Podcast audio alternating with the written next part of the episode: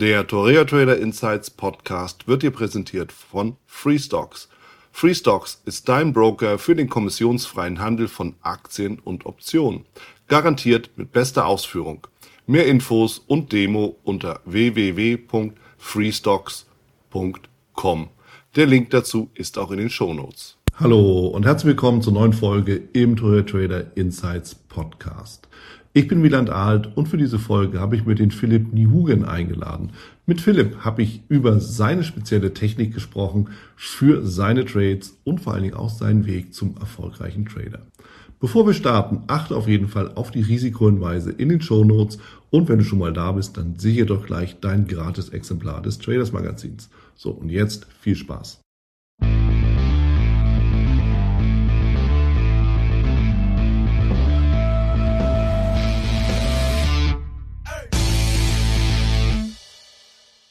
Ich bin zusammen mit Philipp Niehugen.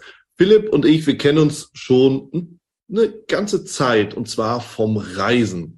Was sich dabei herausgestellt hat, dass Philipp Trader ist und ähm, interessanterweise nicht nur bei dem ganzen Thema Forex, CFDs, sondern beschäftigt sich auch Philipp auch mal mit Kryptos und wendet dabei natürlich eine ganz spezielle Technik an, die für viele recht kompliziert und komplex erscheint, in den Tiefen auch ist, aber wenn man sich richtig damit beschäftigt, auch sehr lohnenswert. Und welche das ist, werden wir gleich klären. Und damit herzlich willkommen bei mir im Podcast, Philipp, und ich freue mich, dass du mit dabei bist.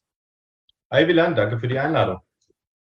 Philipp, lass uns direkt durchstarten. Es geht natürlich immer in diese typische klassische Frage, wie die meisten bist du wahrscheinlich auch nicht als Trader geboren worden oder da reingeworfen worden, sondern irgendwie hast du das gefunden oder Trading hat dich gefunden.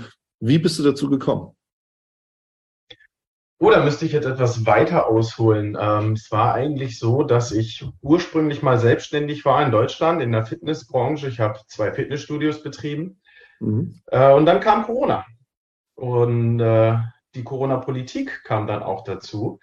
Und ich war der festen Überzeugung, dass gerade wir in der Fitnessbranche, die ja für die Gesundheit der Menschen auch mitverantwortlich sind oder wir uns auch mitverantwortlich gefühlt haben, auch das Immunsystem der Menschen hätten stärken können in so einer Zeit. Ja. Und äh, trotzdem hat man uns nicht arbeiten lassen. Ganz im Gegenteil. Also ich, der erste Lockdown, da waren wir fast vier Monate zu. Ähm, und ich habe das alles nicht verstanden und auch nicht verstehen wollen, weil ich der festen Überzeugung war, wir könnten helfen, wenn hier wirklich was Ernsthaftes los ist. Ähm, die Art und Weise, wie dann eigentlich die Regierung, die Politik mit, mit Unternehmern wie uns umgesprungen ist, äh, hat mich eigentlich so dermaßen enttäuscht. Ich konnte das alles nicht mehr fassen. Auch so das Umfeld, in dem ich gelebt habe, nicht alle glücklicherweise, aber sehr viele haben mich dann missverstanden. Und ich habe mich dann einfach auch in meinem Ursprungsland, also in Deutschland, nicht mehr wohlgefühlt, muss ich ganz klar so sagen. Und habe im zweiten Lockdown dann tatsächlich die Entscheidung getroffen, alle Segel abzureißen und das Land zu verlassen. Mhm.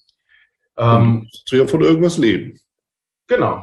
Ja. So, ich hatte jetzt glücklicherweise den Unternehmensverkauf und auch noch etwas Ersparnisse, mhm. ähm, womit ich dann jetzt erstmal ein sehr, sehr gutes Polster hatte. Und habe mich auch sehr viel dann mit kritischen Themen auseinandergesetzt, unter anderem halt eben auch die Inflation. Es wurde ja unglaublich viel Geld auf der Welt gedruckt in dieser Zeit, wo, ja, ich sag mal, die Nachfrage gar nicht bedient werden konnte, weil alles stillstand. Äh, und dass das Inflation zur Folge haben würde, war mir dann irgendwann klar. Das heißt, ich musste irgendwas mit dem Geld, das, das ich da noch hatte, anfangen, um mhm. irgendwie ja, mein Geld auch zu schützen. Ja. Und so kam das dann, dass ich mich dann angefangen habe, mit Investieren zu beschäftigen. Erstmal das klassische Investieren und äh, darüber dann in die Szene Trading auch reingerutscht bin, weil ich zu Anfang dann auch festgestellt habe, okay, deine Idee ist zwar richtig, wir kriegen diese Inflation, aber paradoxerweise war es dann so, dass trotzdem viele Assets dann abgestürzt sind und der US-Dollar dann sehr stark geworden ist in der Zeit. Und äh, dann war mir klar, dass wenn es auch abwärts geht und ja. du nur quasi auf der Long-Seite positioniert bist, heißt also als klassischer Investor eben keine Short Trades machst, ähm, dass du dann in dem Moment, wo der gesamte Markt fällt, Geld verlierst. Mhm. Das war dann der Grund, wo äh, oder der Zeitraum, in, in dem ich mich dann halt auch damit beschäftigt habe, auch die Gegenseite mal zu bespielen. Und so kam das dann, dass ich eigentlich war wohl auf der Suche nach einer neuen Beschäftigung war. Ich hatte ja, wie gesagt, in Deutschland alles aufgegeben. Man muss ja irgendwie seine Zeit äh, ja, sinnvoll verbringen, irgendwas Produktives machen. Zumindest bin ich so ein Typ. Ja. Den ganzen Tag auf der faulen Haut sitzen kann ich auch nicht. Und dann hat das Trading quasi mich gefunden, wenn man so will, dass ich eigentlich über diese, über diese Wirkungskette dann da so reingerutscht bin, dass ich ohnehin nach was gesucht hatte, das mir Spaß macht, hm. gleichzeitig irgendwie etwas ist, das äh, auch sinnvollerweise gemacht werden kann und kam dann auf diesem Wege dann ins Trading und bin auch dabei geblieben. Mhm. Was waren denn so deine ersten Schritte? Weil das hört sich natürlich schon spannend an und auch relativ verlockend, ja, wenn man sagt, ich habe jetzt verkauft, ähm, habe ein bisschen Geld und ja, dann mache ich jetzt Trading. Aber das klappt natürlich bei den allermeisten nicht gleich auf, auf Anhieb. Leider oder zum Glück, das werden wir gleich mal rausfinden. Aber wie, wie waren so deine ersten Schritte, dass du eben wirklich da auch in die richtige Richtung gegangen bist? Also ich glaube, wie bei jedem Trader habe ich erstmal so jeden Fehler gemacht, den man machen kann. Ich glaube, das, ich glaube, den, das geht sehr vielen sehr ähnlich, wenn man damit startet und natürlich arroganterweise meint, äh, es besser wissen zu müssen, als es der Markt kann. Ähm, sind natürlich dann insbesondere die damaligen Investitionen glücklicherweise nämlich erstmal in den Bullenmarkt noch reingekauft. Das heißt, ich habe dann erstmal viel Geld verdient, aber das hat sich dann relativ schnell auch alles wieder verflüchtigt und war dann erstmal auf Null oder teilweise auch etwas unter Wasser. Ja. Und äh, habe dann festgestellt, okay, da ist vielleicht doch ein bisschen mehr dran. Und ich muss jetzt irgendwie, wenn ich das mal ein bisschen professioneller umsetzen will, ich muss jetzt verstehen, wie funktioniert der Markt eigentlich oder oder und habe dann relativ schnell und teilweise auch immer mal wieder schmerzhaft feststellen müssen, okay, der Markt hat recht und nicht das, was ich glaube mhm. und, äh, oder prognostiziere.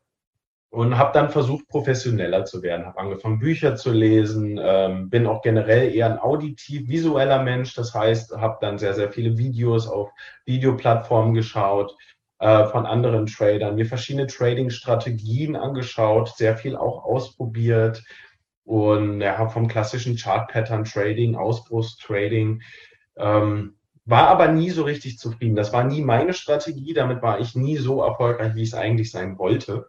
Mhm. Und äh, dann haben wir uns irgendwann kennengelernt. Ja. Und äh, war dann, wir waren, ich kann es ja mal ganz kurz erklären, wir haben uns bei einem Kumpel kennengelernt und der hatte dein Buch auf dem Tisch liegen. Mhm. Und ich war dann ganz beeindruckt von, von jemandem, der schon so viele Jahre das macht, wo ich eigentlich hin will. Und dann habe ich mich ein bisschen über dich erkundigt damals nach unserem, äh, nach unserem Treffen und habe dann dein Buch gekauft und das gelesen. Und dann ist mir erstmal aufgefallen, was ich eigentlich alles für Fehler gemacht habe, wie wichtig eigentlich ein professionelles Risiko- und Money-Management auch einfach ist.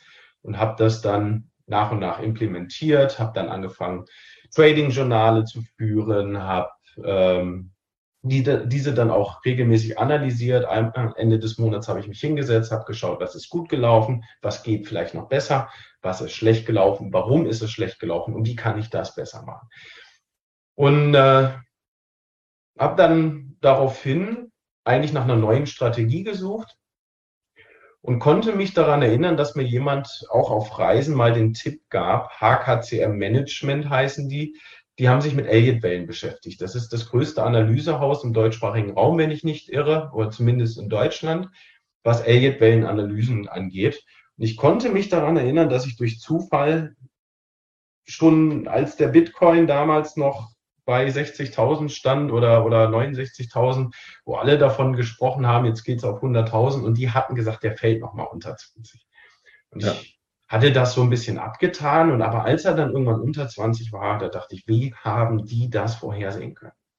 Wie konnten die wissen, dass entgegen der gesamten Meinung aller, gefühlt aller, dass der Preis sich nochmal auf so ein Niveau bewegt? Mhm. Und dann habe ich angefangen, mich mal mit dem Thema zu beschäftigen.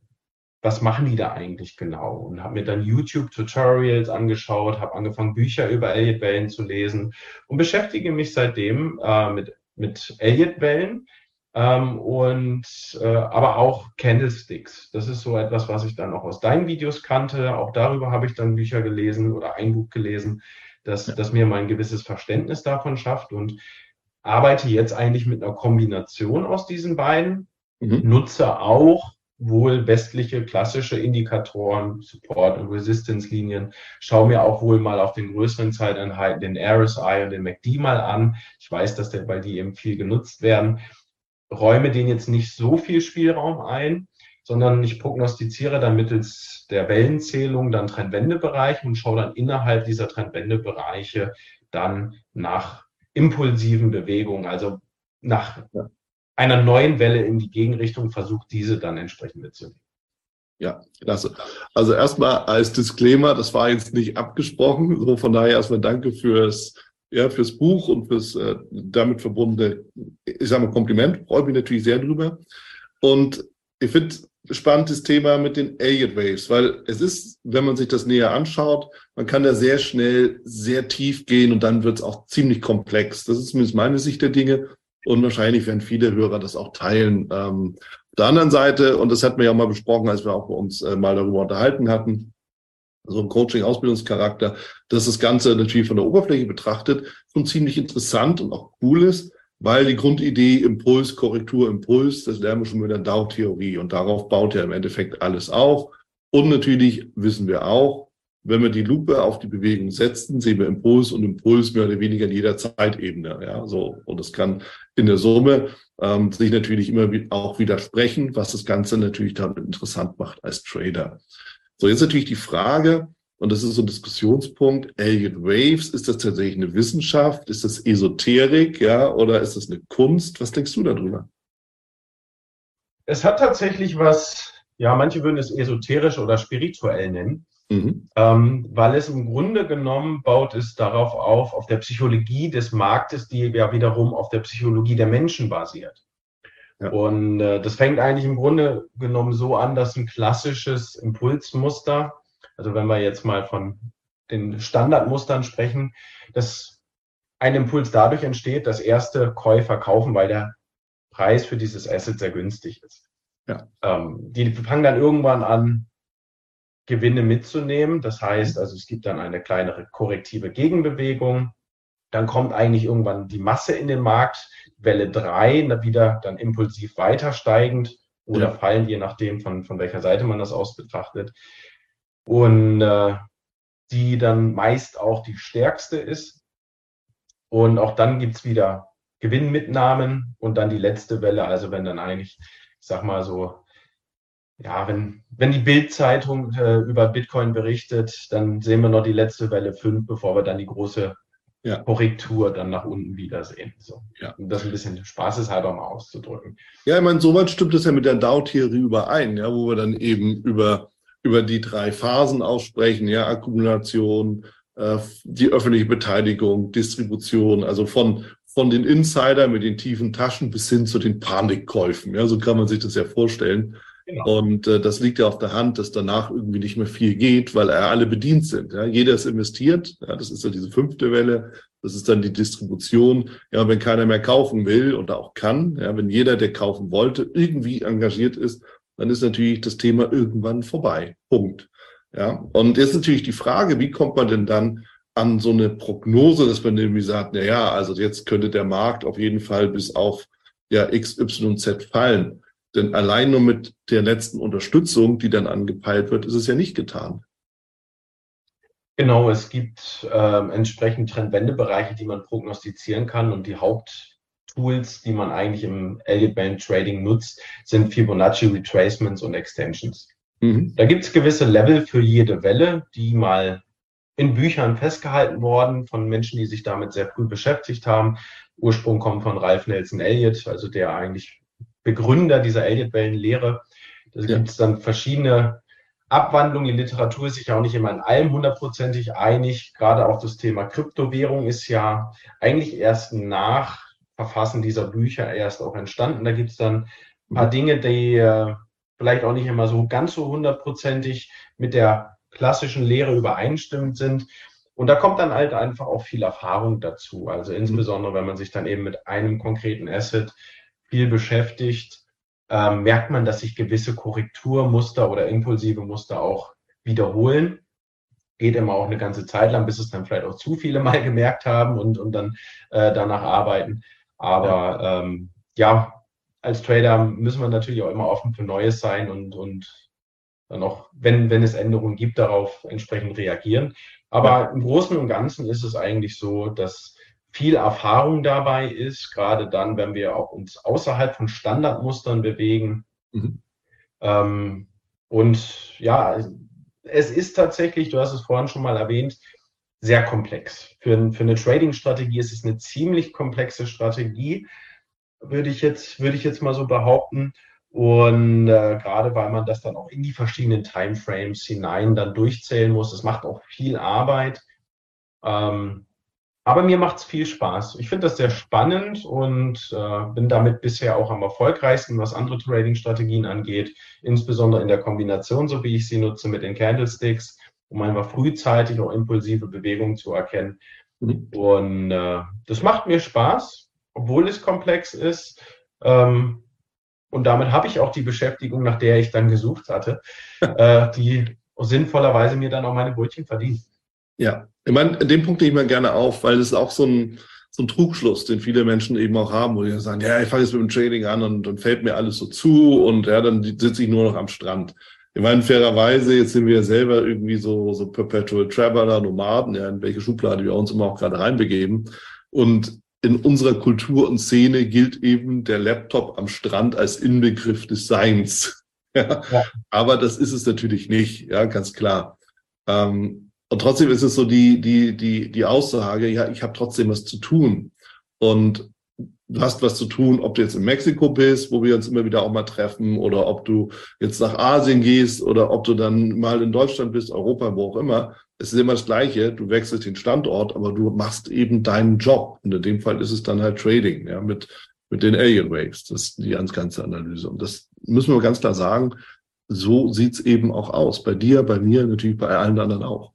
Ja, also Trading allein heißt nicht, dass man dann irgendwie da rumsitzt und irgendwie nur noch Geld zählt. Ja, das mag mal passieren, aber ist ja nicht die Grundidee. So ist es. Es ist wie dieser klassische Eisberg, den man mit, man, ne, also von außen betrachtet sieht man nur die Spitze, aber dass darunter viel Arbeit sitzt, ähm, sehen häufig die wenigsten. Man muss tatsächlich sagen, ich bin sehr glücklich mit dem Leben, wie ich es führe. Es fühlt sich gar nicht wie Arbeit an, weil ich liebe, was ich tue. Mhm. Aber man darf tatsächlich nicht vergessen, ich sitze auch mehr oder weniger den halben Tag auch vom Laptop und das ist auch nicht immer am Strand. Es ist eigentlich selten am Strand tatsächlich. Klar sitze ich auch mal am Strand, wenn ja. ich dann auch meine Freizeit genießen möchte, aber den Großteil der Zeit sitze ich dann eben in der Unterkunft oder wenn ich Glück habe und das Wetter mitspielt, auch mal irgendwo am Pool mit dem Laptop, äh, wenn entsprechend auch ein vernünftiger Tisch und Stuhl dann da vorhanden ist. Mhm. Aber tatsächlich ist es äh, ein Fulltime-Job. Und ja. der ist auch nicht immer einfach, gerade dann, wenn es mal nicht so läuft, wie man sich das wünscht, ist das natürlich auch sehr nervenaufreibend und äh, der Puls wird auch dann mal hochgejagt und man ärgert sich auch mal. Und das ist, glaube ich, auch etwas, das viele eben nicht sehen, dass das trotzdem genauso wie jeder andere Job ein sehr anstrengender, eher psychisch, weniger physisch anstrengend ist, aber ähm, das macht es nicht weniger einfach. Ja. Ja, und ist auch nochmal ein wichtiger Punkt, ja, diese, diese Belastung. Auch das wird ja schnell mal missverstanden. Ja, klick, klick, was soll denn daran sein? ja für den Körper nicht wirklich anstrengend. Aber klar, wenn es gegen uns läuft, gegen, wenn, wenn du in, in den Verlust gehst, wenn du irgendwie eine Chance verpasst, die es eigentlich gewesen wäre und all diese ganzen Spielchen, die natürlich passieren, dann ähm, hast du natürlich diese die Situation, dass du dir Gedanken machst. Und dann kann, und das ist auch schon mal schwer nachzuvollziehen, dann, dann kann auch der Strand das nicht wirklich retten, weil du musst ja mit der Situation erstmal klarkommen. Ja, das ist das eine. Und das andere, und das hört sich natürlich jetzt ein bisschen ähm, überheblich vielleicht an, ja, ja, ich sitze ja trotzdem den halben Tag am Rechner. Ja. Die meisten träumen davon, nur den halben Tag am Rechner zu sitzen. Aber das ist dann wiederum die Freiheit, die der Trader hat, das auch einzuteilen nach in einem gewissen Rahmen nach Gusto, ja, nach Laune. Ja, genau. Also die, diese Freiheit, diese Flexibilität ist etwas, das ich sehr schätze. Insbesondere auch, dass ich es halt überall machen kann, wo ich mhm mit meinem Laptop hinkommen kann und einen Internetanschluss habe. Das ist im Grunde alles, was ich brauche, um, um ja. dieser Tätigkeit auch nachzugehen. Äh, das heißt, äh, ich kann, habe dadurch die Möglichkeit zu reisen. Ich habe auch jederzeit die Möglichkeit, mal vom Laptop aufzustehen und was anderes zu machen. Das ist äh, eben das Schöne an diesem Beruf, weshalb ich das auch so gerne mache. Ja. Und äh, bisher auch noch nichts anderes, Schöneres gefunden, was mir das ermöglichen könnte. Gibt sicherlich andere Möglichkeiten, aber mir macht das sehr viel Spaß und bin froh, dass ich das habe. Ja. Ja, perfekt. In welchem Zeitrahmen bist du denn unterwegs? Bist du so Intraday, fünf Minuten oder gehst du es längerfristiger an, so als Swing Trader über Tage? Was, wo bewegst du dich? Tatsächlich meistens eher Swing Trading, also auch über mehrere Tage, teils Wochen, je nachdem, wo das Asset gerade steht. Wenn es eine größere Korrektur ist, wo ich jetzt das Ende prognostiziert habe und einen guten Einstieg gefunden habe, kann das auch mal wirklich über Wochen laufen. Mhm. Teils ist dann auch so, dass ich dann einen Trade dennoch manage. Das heißt also in, nach einer ersten impulsiven Bewegung dann mal Teilgewinne mitnehme, auf die mhm. Gegenbewegung warte, wieder erneut hineinskaliere. Ähm, das dann aber dann auch eher untergeordnet in die kleineren Zeitebenen hinein. Das heißt also, dass ich quasi mir eine Art Pyramide dann in, in so einem Trade aufbaue. Mein Einstiegskurs verschiebt sich natürlich dann beim Wiederreinskalieren immer weiter nach oben, bis dann irgendwann ja. das dann auch sein Ende findet und Gewinne dann auch einfach mal realisiert werden müssen. Äh, seltener dann auch auf kleineren Einheiten, eher dann, wenn ich jetzt gerade mal äh, viele Trades vielleicht schon offen habe, die jetzt gerade nicht in dem Moment gemanagt werden müssen, dass ich mir dann nochmal neue Chancen auch auf kleineren Zeiteinheiten suche. Gerade Kryptowährungen sind sehr volatil. Da kann man eine Welle auch mal auf dem Ein-Stunden-Chart mal traden. Ja. Alles, was da drunter geht, da wird dann die Struktur, machen viele Elliott Waver auch gar nicht mehr, dass sie die Unterstrukturen, also dieses Micro-Counting, dieses äh, äh, Zählen der Wellen unterhalb des Ein-Stunden-Charts auch gar nicht mehr machen, weil es wird dann auch teilweise schwierig, ein bisschen unsauber, gerade bei Assets, Kryptowährungen, die halt eben nicht die Marktkapitalisierung wie eine Apple oder Amazon haben. Mhm. Ähm, da dann vielleicht auch gelegentlich mal im, im Stundenchart. Ja. Eigentlich selten drunter. Ja. Ich meine, Krypto ist ja immer noch für viele so ein bisschen, jetzt nicht ein rotes Tuch. Ja, wir reden ja jetzt schon über Trading und Anlage und so, aber ist ja mal eine Unbekannte. Was ist denn aus deiner Sicht der Vorteil, wenn du mit Krypto handelst und was handelst du denn? Gehst du auf Bitcoin, was natürlich dann das, das stärkste Produkt in dem Fall ist, oder suchst dir so irgendwie so einen, so, einen, so einen kleinen Coin oder einen Token aus, den du dann mit Alien Waves handelst? Worauf achtest du? Und warum? Ich analysiere tatsächlich sehr viele Kryptowährungen ähm, mit, mittels der Alien Wave Methodik. Mhm. Ich habe ein besonderes Händchen scheinbar dafür, den Bitcoin gut zu verstehen. Den beobachte ich auch schon sehr, sehr lange. Erst auch, auch vorher schon, bevor ich die Methodik kannte und habe so gewisse ja, Verhaltensmuster ausgelesen. Ich verstehe den Bitcoin gut, könnte man sagen. Ja. Und nutze ihn dann aber auch unter anderem als Indikator für andere Kryptowährungen. Ähm, und das sieht man ja auch sehr schön am Markt. Jeder, der so ein bisschen sich damit mal beschäftigt hat, wird mir wahrscheinlich zustimmen. Wenn der Bitcoin stark fällt, fallen alle anderen auch. Oder ja. wenn der Bitcoin stark steigt, fallen alle anderen. Aber es ist so ein bisschen die, die Leitwährung unter den Kryptowährungen. Und gerade für Swing Trades äh, ist dann natürlich, wenn man jetzt, sagen wir mal, noch ein weiteres Tief beim Bitcoin erwartet, auch wenn der Chart von einer anderen Kryptowährung, so gut er auch aussehen mag, bin ich dann dennoch sehr verhalten und vorsichtig und warte erstmal ab, wo der Bitcoin ist. Nutze mhm. das ähm, quasi den Bitcoin dann auch als Indikator und wenn ich meine, bei Bitcoin ist jetzt das temporäre Tief oder hoch drin, dann fange ich dann auch an, die ersten Trades dann auf andere Coins dann zu eröffnen. Und was ich eben an den Kryptowährungen insbesondere mag, ist, sie sind unglaublich volatil. Als Trader mag ich Volatilität, weil es mir relativ schnell in meine Trendwendebereiche, in meine Ziele dann auch hineinlaufen kann. Und es ist 24-7 geöffnet dieser ja. Markt. Das heißt, ich habe halt eben diese Gaps nicht, die ich jetzt bei Aktien beispielsweise habe, wenn, wenn der Markt geschlossen ist, wodurch auch eine Struktur nach Elliott-Wellenzählung schwierig wird. Das, das finden wir so bei, bei Kryptowährungen nicht, weil wir durchgängig geöffnet haben und die Struktur sauberer ist. Ja. Und äh, dadurch finde ich zumindest, ist das Zählen dieser Wellen leichter. Mhm. Und ich kann besser dann damit umgehen.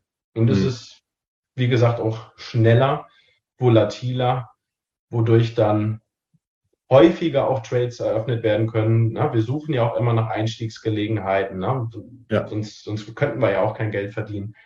Und äh, gerade dann, wenn, wenn ich auch auf Reisen bin und ich vielleicht auch nicht immer meine, meine klassischen Märkte sonst traden kann, weil die gar nicht geöffnet sind zu dem Zeitpunkt, wo ich wach bin, kann mhm. ich mich trotzdem immer wieder auch auf Kryptowährungen stützen, weil die sind halt immer offen. Stimmt. Welche Handelszeit ist denn dann aus deiner Erfahrung in so einem 24-Stunden-Markt die beste? Weil wir haben ja, wir haben ja im Endeffekt die drei typischen Zeitzonen. Ja? Wir haben Europa, wir haben Amerikas, ja, also Gesamtamerika, und wir haben eben das, was ja, so Asien, Pazifik, ja, so Ozeanien, die ganze Geschichte. Ähm, wo geht denn am meisten Action ab? Ist es Europa, Asien, Amerika? Also meiner Erfahrung nach sind es doch die amerikanischen Handelszeiten eigentlich. Also wenn es morgens in Europa ist, also vor aktuell 15.30 kommt immer ein bisschen drauf an, ob Sommer- oder Winterzeit ist, ähm, ist die Volatilität geringer in der Regel. Ähm, durchaus der asiatische Markt, äh, also ich, wenn ich richtig liege, ist es, glaube ich, also dann wäre es in Europa oder in Deutschland zwei Uhr in der Nacht, wenn, wenn die öffnen, ungefähr. Ähm, da kann auch durchaus mal Volatilität dann reinkommen. Das stellt man dann häufig fest, wenn, wenn man dann, dass der Markt sich dann in der Nacht durchaus auch mal bewegt hat. Aber die meiste Volatilität, die meisten stärkeren Bewegungen sehen wir eigentlich eher, wenn der amerikanische Markt geöffnet hat. Und das dann auch entsprechend eben eher werktags, also Wochenende fehlt meist auch die Volatilität. Da sehen wir eher ein bisschen Seitwärtsbewegung das ist dann auch eher so ein Zeitraum, wo man dann sagen kann, okay, ich kann jetzt mal äh, mir einen Altcoin raussuchen, der halt eben noch volatiler ist wie der Bitcoin, der nochmal eine schnellere Bewegung macht und da kann ich dann vielleicht auch mal auf einen kleinen Zeiteinheit dann noch so einen Wochenendtrade mal mitnehmen. Sowas, ja. ja, das geht dann, aber insgesamt macht es eigentlich am meisten Spaß, wenn die amerikanischen Märkte geöffnet sind. Ja, ja, ist nachvollziehbar. Und am Ende bewegen wir uns halt auf dem gleichen Feld wie mit den Indizes und damit eben auch den Aktien und auch der, den Forex-Märkten. Ja, klar. Wobei Forex hat doch mal die Besonderheit, da kommt dann England rein, Europa. Aber klar, ab 15.30 hast du halt drei wichtige Märkte mit dabei oder zwei in Europa und USA. Und da fließt eben dann das Kapital rein. Und das ist, ich meine, das ist natürlich ganz spannend für alle diejenigen, die eben sagen, gut, äh, ich bin halt in der amerikanischen Zeitzone oder in der europäischen, passt beides. Für die in der asiatischen Zeitzone sind, ist es halt ein bisschen tricky, ne, naturgemäß. Ein bisschen anders. Aber nichtsdestotrotz, es ist ja möglich. Und lass uns noch mal ein bisschen über die Volatilität sprechen, weil bei Krypto ist es ja auch mal so ein Ding, äh, momentan, also momentan heißt, wir sprechen ja jetzt Juni 23, ja, Mitte Juni, einfach Mitte Juni 23 reden wir ja. Und seit Wochen bzw. Monaten geht's in den Kryptomärkten eigentlich relativ milde zu. Das heißt, wir sehen wenig Volatilität, kleine Kerzen, Seitwärtsbewegungen, ziemlich unentschlossen das Ganze. Und wenn mal was passiert, dann passiert es innerhalb eines Tages. Ja, da ist eine Riesenkerze und danach bleibt alles wieder stehen. Jetzt ist denn die Frage, ähm, wie kann man sowas denn handeln? Weißt du, wenn du permanent eigentlich auch relativ kleine Handelsspannen hast, lohnt sich das überhaupt an einem Stundenchart? Oder wie, wie, wie gehst du das an? Also wenn ich auf dem Stundenchart trade, dann auch mit Hebel. Ja. Weil dann, äh, dann brauche ich, dann brauche ich einen Hebel, um auch einen gewisse, gewissen Prozentsatz dann auch auf die Einlage zu kriegen. Mhm. Ähm, die Volatilität sind eigentlich eher Spikes dann häufig. Wir sehen das auch im Volumenindikator, dass eine ganze Zeit lang es dann ruhig ist, was aber auch, ich sag mal, das kann man auch in seiner Analyse mit aufnehmen. Also wenn wir dann mal eine starke Kerzen haben, ist das ein Zeichen dafür, dass es eine impulsive Bewegung war. Und wenn mhm. er dann etwas länger korrektiv seitwärts läuft oder leicht abwärts, äh, spricht es auch dafür, dass es eine Korrektur ist.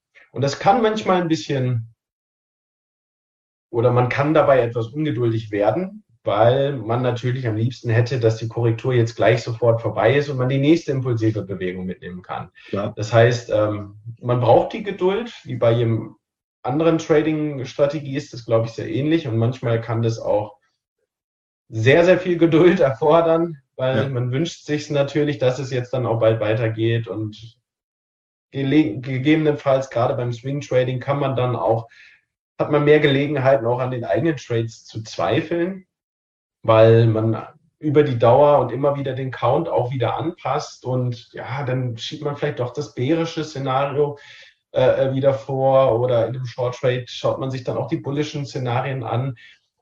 Und äh, meiner Erfahrung nach hilft es dann wirklich auch an seinem Trade festzuhalten. Natürlich ähm, auf die neuen Gegebenheiten, also je nachdem, wie sich der Markt verändert, auch anzupassen und den Trade auch entsprechend zu managen. Auch gelegentlich mal Teilgewinne mitzunehmen, wo Teilgewinne auch angelaufen sind, damit man einfach auch das Risiko raus hat, mal den Stopp auf den Entry oder, auf, oder in den Gewinn zu ziehen. Äh, auch immer Dinge, die, die man aus Erfahrung lernt, dass der Markt sich gerade so ein volatiler Markt auch ganz schnell wieder ändern kann. Ja, dass das eigentliche bullische Szenario nun doch wieder in ein bärisches übergegangen ist, weil gewisse Invalidierungslevel, die der Markt für ein bullisches Szenario nicht mehr unterschreiten darf, doch unterschritten hat und man muss den Count einfach anpassen. Ja. Das ist das Schöne bei Elliott Wellen, dass man klare Level hat, wo man weiß, okay, der Count muss jetzt angepasst werden. Wir sind doch nicht mehr im bärischen oder bullischen Szenario. Äh, es tritt doch das Alternativszenario ein und kann entsprechend darauf wieder reagieren. Und dann hat man wieder eine neue Trade-Möglichkeit. Dann nimmt man eben seine angelaufenen Gewinne mit und wechselt die Seite. Ja, sofern entstanden. Ich meine, das ist auch mal so ein Punkt, ja, manchmal dreht der Markt eben so schnell, dann sitzt du wie der Ochs vom Berg sozusagen und äh, weißt, bist, bist wie gelähmt mit deinem Verlust. Aber es ist vielleicht auch eine andere Geschichte.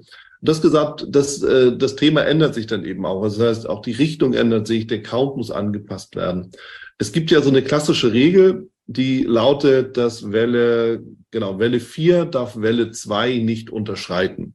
Ja, also das heißt, die Korrekturwelle 1 darf eben nicht, äh, also die zweite Korrekturwelle darf halt nicht unterhalb der, die, äh, der, der zweiten rein. Also die, ist ja klar, weil dann hast du ja Trendbruch. Aber das Tief der Welle 4 darf sich nicht mit dem Welle 1 hochschneiden, es sei denn, genau. es handelt sich um ein Diagonal. Das sind, ist eher eine Ausnahmeregel. Aber ja. äh, es spricht meistens dafür, wenn es jetzt nicht ein klares Diagonal ist, dass es äh, dann nicht mehr weiter aufwärts geht, sondern dass es sich wahrscheinlich um eine Gegenbewegung, also eine ABC-Korrektur aus der anderen Trendrichtung handelte. Ja. ja. Genau, also da spricht natürlich der User und der Experte äh, ganz klar. Der Punkt ist, worauf hinaus wollte, der Markt ist ja nicht immer so genau. Ja? Das bedeutet, da wird mal so ein Level gebrochen, da wird man mal durchgespiked, da schließt man auch mal ein bisschen drüber, bisschen drunter, weißt du, so, so dass es immer gerade etwas unsauber ist. Was machst du dann mit den Counts? Sagst du dann, na ja, das, du weißt, das bietet ja viel Interpretationsmöglichkeiten dann. Und dann hast du eben die Situation, egal was du machst, du machst es falsch. Also so stellt sich mir das jedenfalls dann dar. Weißt du, was ich meine? Ich weiß, was du meinst und gelegentlich kann das auch vorkommen, ähm, dass gerade da, wo es sehr viele starke Volatilität gibt, wo es dann auch mal gewisse Spikes oder Fake-Outs auch gibt. Ja. Ähm, ich glaube, ein Mittel, was, was sinnvoll ist, ist sich, wenn man sich einen Chart anschaut, erstmal auch, es gibt ja auch verschiedene Charts von verschiedenen Börsen, erstmal die mit hoher Marktkapitalisierung aus zu suchen, damit man eben nicht durch solche fehlerhaften Spikes, die nur auf einer Börse passiert sind, irgendwie verunsichert wird. Mhm. Ähm, wenn es jetzt um die direkte Chartanalyse geht und ähm, ein Invalidierungslevel zum Beispiel erreicht wird, ähm, dann weiß ich im Grunde genommen, okay, das, das ursprüngliche Szenario kann nicht mehr gelten. Mhm. Resette also quasi den letzten Teil, nehme nehm den Count nochmal raus und schaue es mir dann an, was ist es jetzt. Ja. Also wenn wir jetzt wie beim vorherigen Beispiel eben diesen Schnitt der Welle 4 in die 1 hatten und wir also in, in einem bullischen Szenario doch weiter abverkaufen, dann weiß ich, okay, das kann dann eigentlich nur noch, der, der Trend setzt sich weiter nach unten fort. Es war jetzt eine Gegenbewegung, dann wahrscheinlich eine 3 mit einer 4 nach oben, also eine ABC-Korrektur nach oben und es kommt doch noch eine Welle nach unten. Das heißt, okay, wenn ich jetzt in so einem Trade war, ähm, in, Im Regelfall ist er dann ja in dieser Korrektur wieder nach oben gelaufen, kann meinen äh, Stopp auch auf den Entry ziehen, mich dann im Gewinn ausstoppen lassen oder auch im Einstieg ausstoppen lassen, gegebenenfalls äh, auch leichte Gewinne mitnehmen und kann dann noch ein weiteres Tief erwarten. Das heißt, ich zähle dann nochmal auf den kleineren Zeiteinheiten wieder fünf Wellen nach unten und mhm. rechne dann damit, dass dann die größere Trendwende kommt um dort erneut wieder einzusteigen oder gegebenenfalls sogar aus der Short-Seite nochmal den Weg nach unten mitzunehmen. Ja, also bedeutet im Endeffekt eine gewisse Flexibilität muss man mit reinbringen und es ist immer auch ein gewisses Abwägen. Ja, was ist jetzt wirklich gültig? Ich meine, die Frage haben wir immer, egal welche Technik wir anwenden. Ja, ob du mit Unterstützung und Widerständen arbeitest, musst du auch fragen, ist sie gebrochen oder nicht? Ja, wenn der Spike kommt, Hammer Shooting Star, all diese Sachen. Es ist schwer. Ja, es ist schwer, wirklich abzuwägen und dann eben zu sagen, okay, darauf setze ich. Und deshalb finde ich deine Aussage auch richtig, wo du sagst, okay, ich, dann muss ich halt an meinem Trade auch festhalten, im Zweifelsfall. Ja, wenn sich da irgendwo was ändert, aber immer hin und her zu springen, ist vielleicht auch nicht die beste Idee. Ähm, das ist zumindest so eine Erfahrung, die ich ja auch dann mit dem Blick auf die Charts auch immer wieder äh, mal gemacht habe, ist ja klar. Ähm, ja, bis zu welchem Punkt meinst du denn, sind Alien Waves wirklich anwendbar und ab wann ist es dann, wo du sagst, nee, jetzt geht's einfach auch zu weit, zu abstrakt, zu unsicher, zu Glaskugelmäßig. Gibt es da so den Bereich oder wie, wie gehst du daran? Letztendlich lässt sich alles nach Wave-Lehre erklären. Mhm. Ähm, es gibt dann eben noch komplexere Muster, äh, die dann, wo wir uns dann ein bisschen außerhalb von den Standardmustern bewegen. Das funktioniert dann immer noch. Da muss man halt eben äh, diesen Count entsprechend anpassen. Das ist, wir haben es ja gerade schon mal gesagt, wie eine Art lebender Organismus, dieser Chart und ja. äh, der natürlich dann auch regelmäßig angepasst werden muss weil ja auch immer neue Wellen dazukommen, gewisse Invalidierungslevel auch irgendwann immer erreicht werden, um eben das neue Szenario dann äh, primär in den Vordergrund zu rücken. Aber ich habe bisher noch nichts gesehen, was nicht mit Wellenlehre erklärbar wäre. Mhm. Ähm, es gibt Märkte, die tendenziell äh, nur seitwärts laufen in, gewissen, in einer gewissen Range. Ähm, die sind dann eigentlich geprägt davon, dass es wenig Standardmuster sind, sondern sehr, sehr viele komplexe Strukturen, wo es dann auch häufig unklar ist, inwiefern man den Count jetzt wohin anpassen muss. Und das macht mir dann auch tendenziell weniger Spaß. Und deswegen lasse ich dann von solchen Strukturen auch häufig die Finger, dass ich dann sage, okay, ähm, ob das jetzt eine WXY-Korrektur ist oder sich dann innerhalb der verschiedenen WXY dann auch nochmal wieder in viele verschiedene kleine teilt. In einem Seitwärtsmarkt würde ich vielleicht tendenziell dann eher eine andere Strategie anwenden, also dann zwischen Support und Resistance mal hoch und runter traden. Sowas kann man dann machen. Ja. Aber ähm, ich fokussiere mich eigentlich tatsächlich eher auf die Märkte, die klarere Strukturen haben, mhm. ähm, wo dann auch ich sage mal, die Wahrscheinlichkeit, die ich diesem Trade dann einräume, oder diesen potenziellen Trade in einen gewissen Trendwendebereich zu laufen, klarer für mich wird. Und da habe ich dann eben auch gewisse Hinweise eben durch diese Invalidierungslevel, wo ich weiß, ab welchem Punkt kann ich oder muss ich meinen Count und gegebenenfalls auch meinen Trade dann anpassen. Ja. Das ist mal immer ein anderes Thema, was sehr wichtig im Trading ist, aus der Sicht von vielen Menschen jedenfalls und vielen Tradern Wir sprechen. Äh, das ganze Thema der Trading-Psychologie, Börsenpsychologie. Äh, wie, wie siehst du das? Wie wichtig ist das und inwieweit hat dir das am Anfang zu schaffen gemacht und wie gehst du es jetzt an? Oh, schwierige Frage. Ähm, ja, ich glaube, das ist der wahrscheinlich schwierigste Punkt, ähm, weil man im Grunde genommen gegen sich selber oder mit, entweder mit oder gegen sich selber arbeitet. Ähm, mhm. Man muss, glaube ich, verstehen, dass der Markt eigentlich immer recht hat, egal wie gut die Prognose sein mag. Ähm, der, es kommt oft genug vor, dass man sich dann doch mal geirrt hat. Ähm, und es besser zu wissen zu wollen, als der Markt funktioniert in der Regel nicht. Das ist etwas, das ich glaube, viele Trader, ich auch, äh, teils auch schmerzlich dann erleben müssen mein größter, meine größte Schwierigkeit ist, glaube ich, eher ähm, geduldig zu sein, weil äh, als Trader muss ich geduldig sein, nicht zu früh in den Trade zu springen. Mhm. Ähm, nur weil man es gerne hätte, dass es jetzt in die gewünschte Richtung läuft, heißt es nicht, dass es jetzt auch schon an der Zeit ist.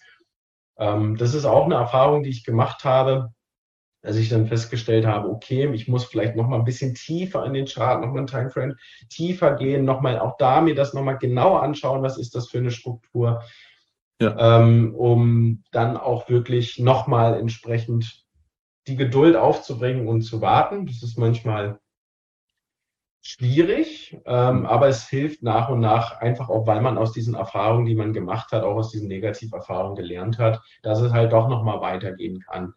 Ähm, ich behelfe mir ein wenig dadurch, dass ich sehr, sehr viele Charts analysiere und dadurch, äh, wenn ich jetzt irgendwo sage, okay, da fehlt, da, da dauert es noch, dass ich mich dann auf andere Assets fokussiere. Mhm. Und ich äh, zähle die Wellen halt eben nicht nur bei Kryptowährungen, sondern auch verschiedene Rohstoffe, äh, Forex, Aktien. Eigentlich, eigentlich möchte ich auch diese breite Palette auch weiterhin beibehalten und alles traden können, weil die Elliott Wave Methodik bietet die Möglichkeit, ähm, das auf alle Assets anzuwenden. Mhm. Und in dem Moment, wo halt gerade im Kryptomarkt wenig Volatilität ist, weiche ich dann halt eben auf, auf eine andere Asset-Klasse aus. Und das hilft mir dann dabei, meine Ungeduld ein wenig zu überwinden, ähm, weil ich in dem Moment gar nicht so ungeduldig sein muss, weil ich habe ja andere Möglichkeiten. Ja, also bedeutet, du wartest nicht auf deinen, dein Setup in einem Chart, sondern du suchst dein Setup in vielen Charts, um einfach die Aktivität dann auch weiter aufrechtzuerhalten. Genau. Ja. Und wenn, wenn es dann in einem gewissen Markt soweit ist, dann nutze ich dann entsprechende Alarmfunktionen in der Chartsoftware. Das heißt, ich werde auch automatisch daran erinnert, okay, jetzt kannst du mal genauer hinschauen. Und äh, möglicherweise bietet sich dann ja das Setup dort. Und genau, ich kann, kann im Zweifel ausweichen auf ein anderes Asset. Ja, ja. Wie managst du deine Trades? Weil Risikomanagement, Selbstmanagement, klar, aber wie ist ein Trade-Management? Wie gehst du daran? Das ist auch schon ein bisschen angedeutet, Pyramidisierung, aber wie genau stelle ich mir das vor? Mm, ich nutze auch dafür eigentlich die Elliott Wave Methodik in der Regel. Das heißt also, wenn ich, wenn ein, wenn ich zum Beispiel einen Long Trade eröffne, mm, zum Beispiel aus einer korrektiven Gegenbewegung heraus, also ich fange den Boden auf und nehme die Bewegung nach oben mit. Das mhm. letzte Hoch der gleichen Zählung wird rausgenommen. Dann weiß ich, okay, äh, meine, meine Idee war richtig. Und ich ja. kann in dem Moment schon mal meinen Stopp auf den Einstieg setzen. Auch dafür nutze ich dann Alarmfunktion, sodass ich schon mal jegliches Risiko rausgenommen habe oder gar leicht in den Gewinn. Ähm, wenn ich dann, wenn es dann entsprechend in meinen Zielbereich geht, bin dann entweder die Gewinne vollständig genommen oder Teilgewinne genommen, mhm. damit ich einfach schon mal auf der sicheren Seite bin. Als Trader muss man sich ja auch irgendwann mal bezahlen. Ähm, in dem Moment weiß ich schon mal, ich habe jetzt schon mal was. Wenn es dann doch nochmal der Count sich wieder ändert, dann äh, habe ich auf jeden Fall, bin ich auf jeden Fall mit Gewinn raus aus dem Trade. Ja. Ähm, wenn die Pyramidisierung klappt, wie ich mir das vorstelle, dann würde ich dann in der, in der nächsten kleineren Korrektur nochmal einsteigen und dann die letzte Welle nochmal mit nach oben nehmen. Also sprechen jetzt eben von der Welle 4 und 5. Mhm.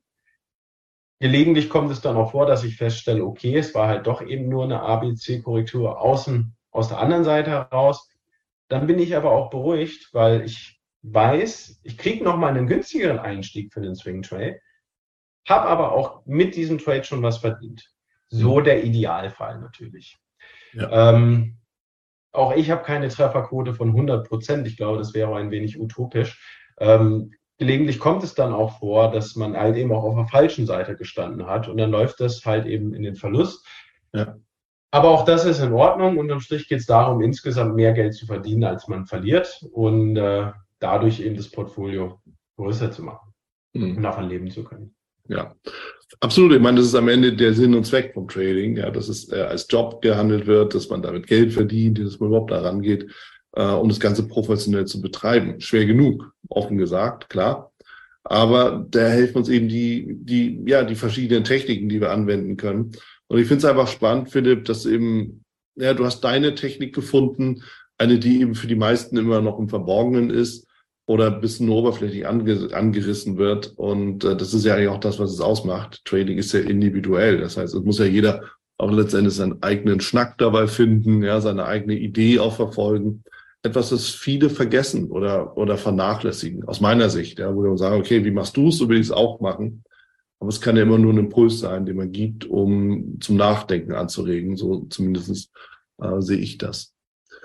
Ähm, lass uns mal überlegen, wenn, wenn dich jetzt jemand fragt, der will komplett, der oder sie will komplett neu einsteigen. Was ist so deine Empfehlung? Also was, was würdest du sagen, ist hier am wichtigsten, um ähm, ja, um den Einstieg bestmöglich hinzubekommen, ohne gleich wirklich in die Tiefe abzustürzen?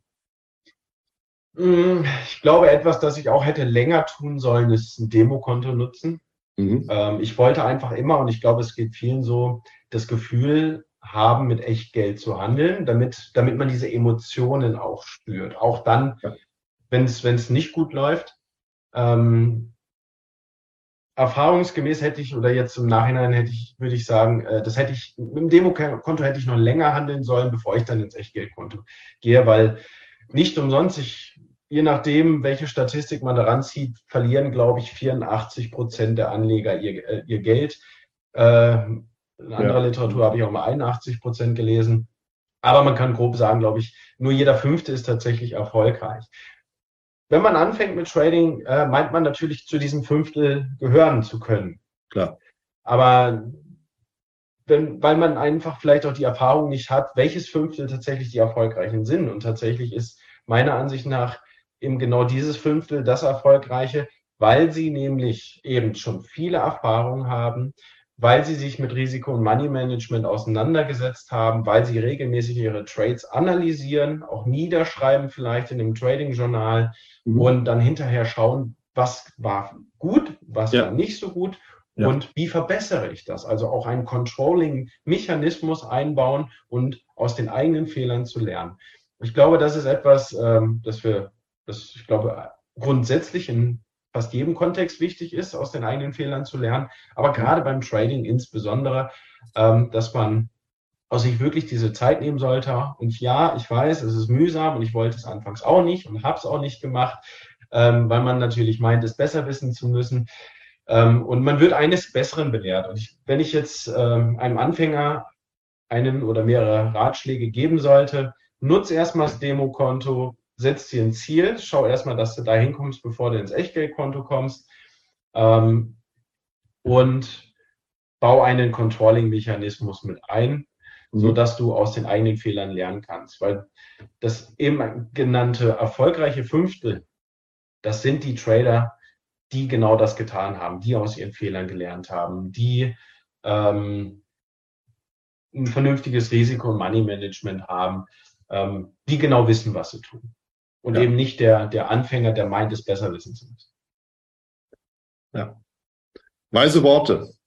Philipp, weise Worte. Also ich finde wichtige Punkte. Ich freue mich sehr, dass wir darüber sprechen konnten und danke dir natürlich auch, dass du das alles mit, mit mir und mit uns, den Hörern, auch geteilt hast, weil du kommst aus der Praxis, weißt du, und äh, du bist ja auch jetzt noch nicht so lange dabei, dass wir irgendwie sagen, ja klar, das, irgendwann hat auch wieder der Letzte kapiert, wie es geht. Nee, du hast es ja ziemlich zügig umgesetzt. Ich meine, Pandemie können wir uns alle noch dran erinnern. Ja, das ist ja, das ist ja noch, noch sehr frisch. Da reden wir über ein paar Jahre, nämlich drei, um genau zu sein. Und äh, in dem Moment hast du eben von, von wirklich den Hebel umgelegt. Und das ist eine Sache, wo viele ja wirklich auch, auch nicht am Verzweifeln, aber zumindest am Zweifeln sind. Ja, was mache ich jetzt eigentlich mit, mit meinem Einkommen, mit meinem Leben? Also wie kann ich halt auch mal für mein Leben sorgen? Und da ist Trading und deshalb fand ich es auch spannend, ja, als du das Gespräch eben auch gesucht hast, ja, da ist es eben spannend, dann darüber mal zu sprechen, ja, wie, wie, wie haben es andere angebracht oder wie haben es andere gemacht? Und in drei Jahren den, den Hebel komplett umzulegen, das äh, ist schon eine Aussicht, die, glaube ich, für viele interessant und auch wichtig ist. Wenn man sich halt konzentriert, fokussiert und auch dafür entscheidet, dann ist es eben möglich. Auch mit eigenen Mitteln. Ja, die brauchen natürlich eine gewisse Größe, aber trotzdem ist es ja möglich. Und das finde ich ist eine ganz, ganz wichtige Aussage und auch letztendlich ein ganz wichtige, ganz wichtiges Beispiel hier für uns. Also danke nochmal dafür. Sehr gerne. Bitte. Und dann sehen wir uns hoffentlich bald wieder in einem der schönen Länder, wo wir uns dann aufhalten. Und dir erstmal alles Gute und bis bald. Danke, Danke dir. dir auch wieder. Danke, ciao. Das war's auch schon wieder hier im Torero Trader Insights Podcast. Ich freue mich, dass du dabei warst und ich wünsche dir natürlich viel Erfolg bei der Umsetzung der Impulse denn äh, wenn wir über Impulse sprechen, dann heißt es natürlich auch für dich, dass du überlegen musst, wie kann ich das in meine persönliche Praxis am besten auch umsetzen, adaptieren und dabei halt eben alles Gute, viel Erfolg. Wenn dir der Podcast gefällt, dann teile ihn auf jeden Fall mit deinen Freunden, Bekannten und all denen, von denen du weißt, dass sie sich für Börsenhandel und Trading interessieren. Hinterlass mir gerne auch eine Bewertung oder schick mir eine E-Mail, wenn du mit mir in Kontakt treten möchtest. Folge mir auf Facebook und vergiss nicht den Newsletter zu abonnieren, der Torero Trader School, um eben immer auf dem aktuellen Stand der Dinge zu sein, was Veranstaltungen, Ausbildung, Schulung, Vorträge oder auch neue Artikel angeht. In dem Sinne freue ich mich aufs nächste Mal gemeinsam mit dir, wünsche dir viel Erfolg, alles Gute, bis zum nächsten Mal bei Torero Trader Insights, dein Wieland Alt. Da du ja noch da bist, ich will dich nochmal einladen in die VTRD. Schau mal vorbei, vtrd.de. Schau dir an, wo die Regionalgruppen sind und ob die Webinare vielleicht auch nochmal interessant sind. Dann werde gerne ein Mitglied bei uns.